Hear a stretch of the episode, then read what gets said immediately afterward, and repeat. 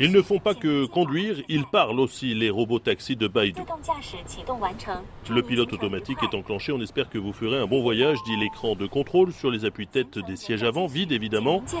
Attachez votre ceinture, le volant se met à tourner tout seul, tout doucement, et c'est parti. Au début, c'est vrai, ça fait bizarre de les voir passer ces véhicules blancs, un ou deux passagers à l'arrière, personne à l'avant. Peng Kwangdi, 30 ans, les utilise pourtant régulièrement. L'intelligence artificielle, il connaît.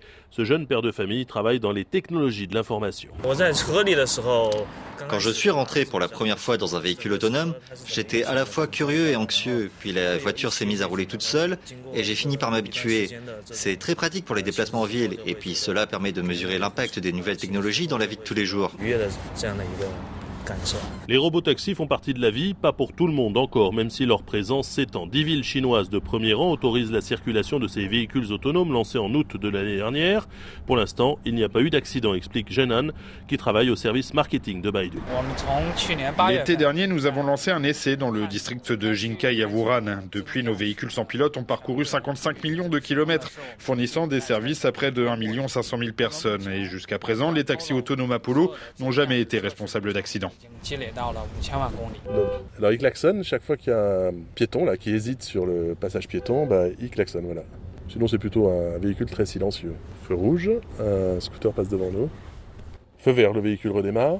Alors c'est impressionnant parce que sur les écrans on voit tous les le piéton qui marche, le vélo euh, qui s'avance, le scooter là-bas qui attend euh, au feu rouge justement, et puis les autres véhicules. La voiture se déporte quand il y a un véhicule devant qui s'arrête, vraiment comme dans une voiture avec chauffeur, sauf qu'il n'y en a pas. Au début, j'avais un peu peur. Une voiture sans chauffeur, j'étais nerveuse. Cette vendeuse dans un magasin d'électroménager utilise occasionnellement les taxis autonomes. Après, si vous observez le robot taxi au feu rouge, la voiture prend vraiment son temps pour anticiper les obstacles. C'est peut-être un peu lent, mais pour moi, c'est rassurant. Je prends ces taxis pour aller faire mes courses ou pour aller en banlieue. Selon Baidu, fin janvier, plus de 2 millions de courses avaient été réalisées par les taxis autonomes. Avec la diminution du coût de fabrication des prochains Apollo 6, la compagnie promet des tarifs divisés par deux par rapport aux taxis ordinaires. Stéphane Lagarde, Louise May, ou RAN RFI.